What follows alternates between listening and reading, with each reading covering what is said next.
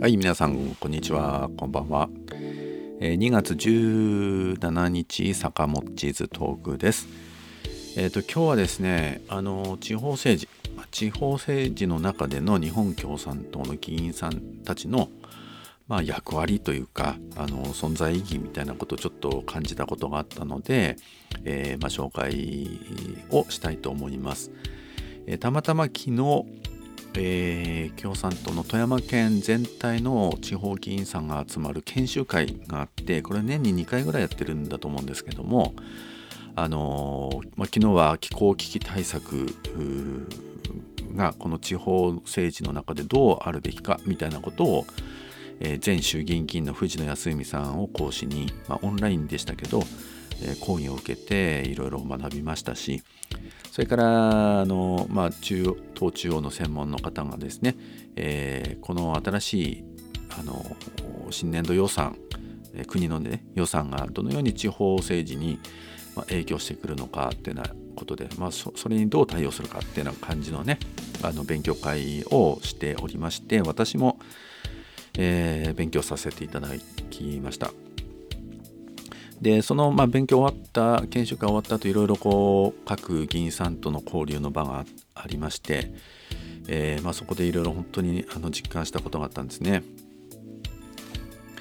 であのまあ、うちの党のですね日本共産党の地方議員っていうのは富山県内で17名だと思うんですけど、まあ、他県やねあの、まあ、都道府県の規模もありますけど、まあ、こじんまりとした県ですので少ないんですけども、まあ、それでもこの17名のこの議員団っていうのはね非常にこの富山県民の暮らしをこう守ったり実際に地方政治に影響を及ぼす大きな力を持ってるなっていうことを、ま、お話したいと思うんですね。えー東は朝日町からですね西は氷見市になるのかなあのーまあ、全自治体に共産党の議員がいるわけじゃなくて、まあ、昨年は高岡で2つ残念ながら共倒れで落としたり、えー船橋村では統一地方選挙で落としたりということがあって、まあ、全自治体にはいないんですけども、まあ、それでもあのほぼ全自治体にを網羅して、えー議員さんがまあ1人はいると、えー富山市は赤星さんと吉田さんの2人いるいると。県議会には、えー、日詰弘子さんと津本文夫さんが2人がいると、まあ、こういう布陣になっています。であの昨日のそういう議論の中でやっぱり共産党が議員がいるかいないかっていうことでねもうすごい違いがあるなと思ったのは一つは事例としてはですね南砺市なんですね。南砺市まあ私の生まれ故郷でもある南砺市ですけどあの素晴らしい自治体というかね町だと思うんですがあのここの選挙ね2010 2016年か17年かの選挙の時にあの、まあ、共産党の議員さん中島充さんが現有で持っていたのを、まあ、議席を落としてしまってですね4年間空白になったんですね。で去年復活したあおおととし復活したんですけどでこの共産党がね議員にいなくなった議席が失った途端にね変わったことがあったんですよ。それはあの請願というね請願まあ住民のもう行政に対するなんていうかお願いみたいな請願っていう制度があるんですけどあの市政ではこのようにしてほしいとかあの市として国にこういう要望を挙げてほしいとか意見書を挙げてほしいとかあのそういう、まあ、市民なら誰でも声を上げられるんですね。あの住民なら誰でも声を上げることができる制度なんですけどで、まあ、それをですね議会に諮るかどうかっていうのはあのその請願を紹介する議員がいるかいないかで決まるんです。なのであの例えばですねあの、まあ、今生理の貧困ってありますけどあの生理用品を公共施設の全てのところにあの無償で提供するように設置してほしいみたいなね例えばそういう請願を議会に持ってってそれを審議してほしいという市民や、まあ、国民がいたとしてもそれおそれ大事な請願だよじゃああの議会で測ってみるよ分かったって言って紹介する議員がいなければ議会で討論されないわけですね。で実はその4年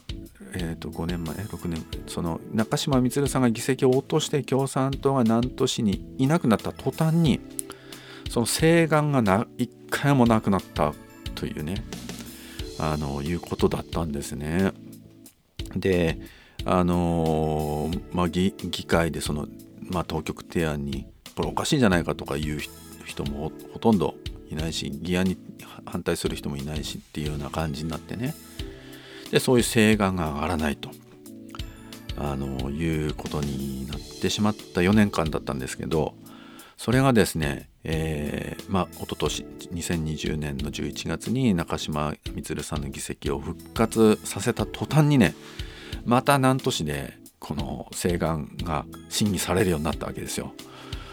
で、まあ、例えばね消費税を下げてほしいっていう声を南砺市議会として挙げてもらえませんかっていうその意見書採択の請願だとかねまあそうそれはいろいろ自民党さんとしてはあの受け入れがたいっていうのもあるかもしれませんよね。だけどそういう市民の願いをやっぱり議会として審議をしてそれでそれぞれの会派や議員がどのような態度を取るかっていうことが明らかになること自体がこれはねなんと市民にとってもすごく大事なことだと思うんですね。その請願が採択されるかどうか別としてもそういう議論がされるってことはすごく大事だと思います。であのー、中島さんが昨日お話をされて紹介されていたのはおおと思ったのは、まあ、中島さんが議員になりましたとそれで、まあ、ケンローレンさんから請願があって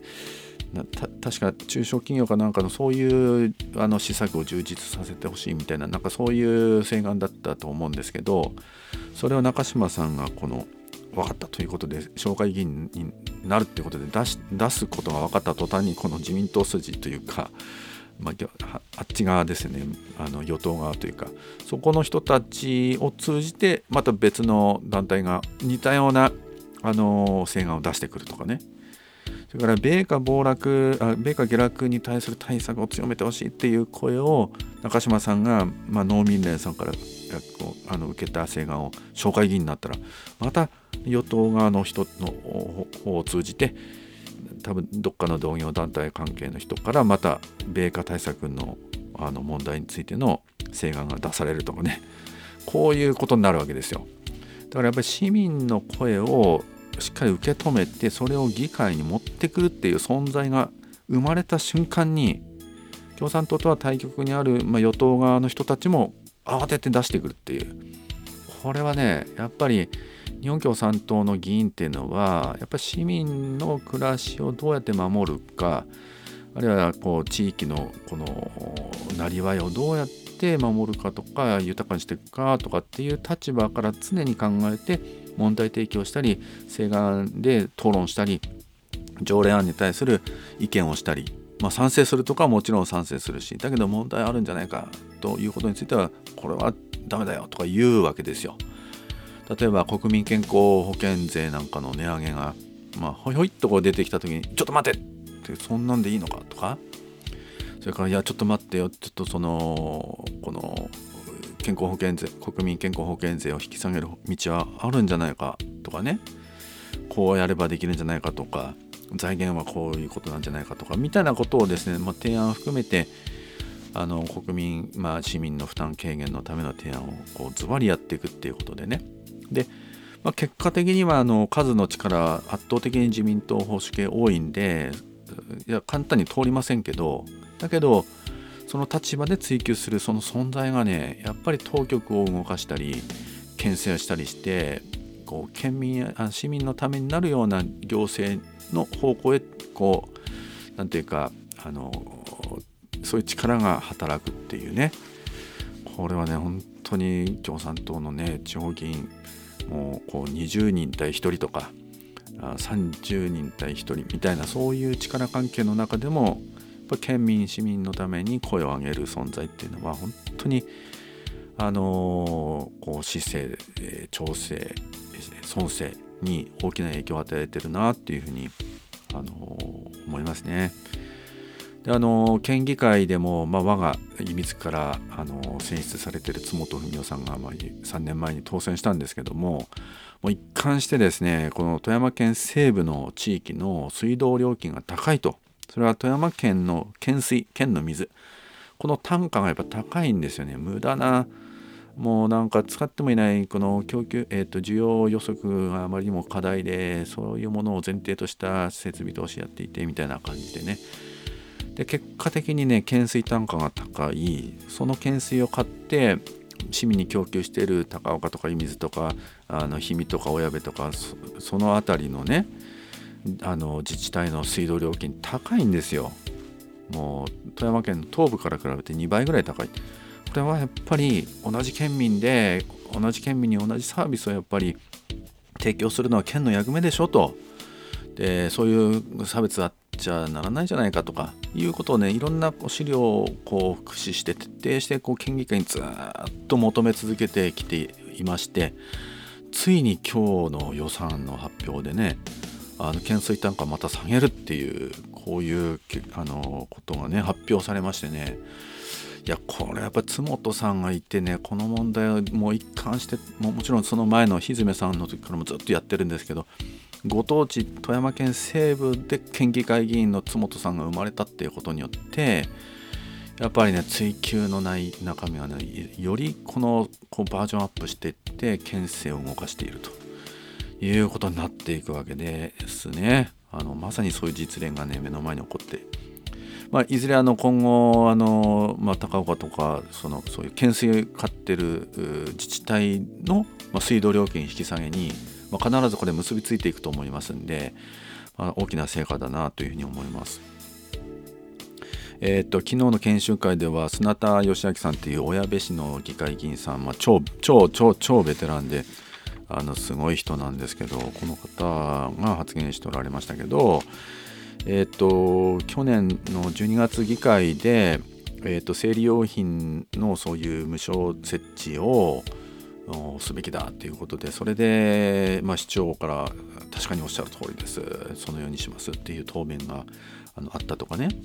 それからこれも今日発表になったと聞きました。えっと小矢部市でえっと高齢者のこれ難聴者に難聴ね耳の遠い高齢者の方々に対するあの補聴器の購入補助の助成が出るということになったそうです。これもね砂田さんが住民から聞いた声をお聞きした声をそのままあのえーと、議会でねこれかなり前から取り上げていたと思うんですけどもあのこういうねことが、実現する運びになったということなんですね。えーと、全日本年金者組合親部支部の方々がこの申し入れをしておられてまあ、お年、まあ、高齢者になるとね耳が聞こえなくなるんですよね。であの聞こえなくなるとコミュニケーション取れなくてそれで外に行かなくなったり人々との交流できなくなって家に閉じこもって、えー、この認知症になっていくとかね。こういうことになるとかね。やっぱり健康の問題もそうですしこれぜひともっていうことがねこれいよいよ、えー、実現するそうです。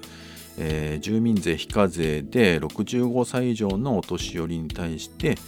えー、上限2万円だそうですけれどもあの県内初めてなんか実施するということになったそうです。それから子育て世代に対してお米券を配布するというようなことに、ね、なったそうでしてこれはあの農民連の親部の、え、そういう団体からえー、ぜひこれやってほしいんだということでね要望があったそうでしてでこれがですね実現すると、あの、いうことですね。お子さんがいる世帯に5000円の補助というかお米券を出してまあぜひあの、まあ、親部市内を中心にねお米券使ってお米買ってくださいっていうことらしいんですけどやっぱりね、まあ、こういうことがね実現するっていうのはやっぱりこう粘り強く住民の声を背景にあの運動がありそしてそれを議会でこう議論してあるいは当局に求めていうことをですねやっぱりずっとやってきてるっていうことがあのたった一人ですよ親部で。あの議席定数は16人か7人16人の定数の中でたった一人なんですけどこれが議会を動かして当局を動かすという力になっているっていうことでやっぱりね日本共産党の地方議員のこの力